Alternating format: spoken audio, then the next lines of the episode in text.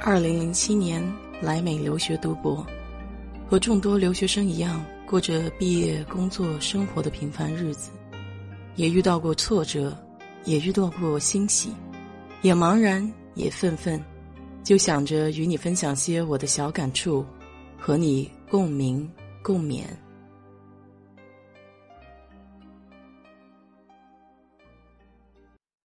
嗨，你好，我是 DJ 水色淡子。对一些出国的人来说，无论是留学、旅游还是工作，虽然我们从小就学习英语，甚至有不少人英文的考试都能考得非常好，但是在国外却连点菜都很困难。主要不是英文学的不好，而是用的少。今天我就给你分享一下我自己练习口语的一些小技巧吧。先从我出国之前说起。小时候学习英文的时候，我有两个习惯一直坚持。第一个就是我早晨会早起半个小时，每天大声的朗读课文。到现在，我有的时候拿起英文的小说还会念一念。现在有各种配音的软件，其实是更方便于练习自己的口语的。比如有一个应用叫去配音，它会用电影的台词让你一句一句的模仿。这样你可以听到正确的英文发音，也可以听到自己的不同在哪里，而且还可以大量的重复修正你的发音。另外一个习惯就是写英文日记，这个呢主要是锻炼你的语言组织架构。因为我发现，在很长一段时间里，我在说英文的时候，总是习惯在脑子里面先用中文说一遍，然后再翻译成英文，这样其实大大降低了你的反应速度。所以，用英文写日记可以帮助你熟悉英文的组织架构，渐渐练习你在脑中直接用英文思考，而不需要做一个中间转换。除了自己在家练习发音这一块儿，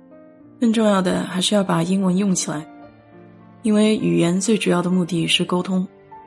所以，能有机会抓到母语是英文的人，就赶紧交流起来吧。小时候我住在大学里，所以在大学附近呢，每个周末的晚上都会有英语角，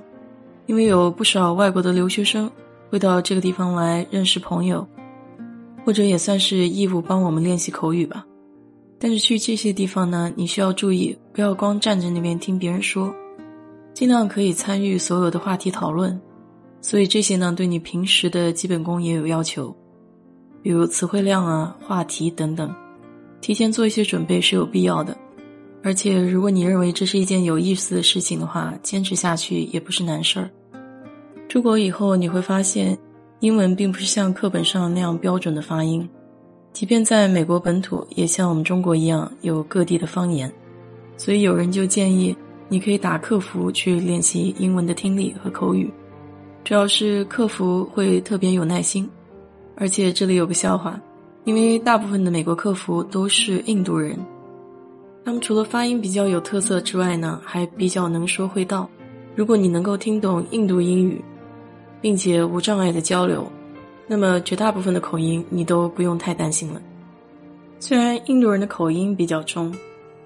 但美国人跟他们交流起来是无障碍的。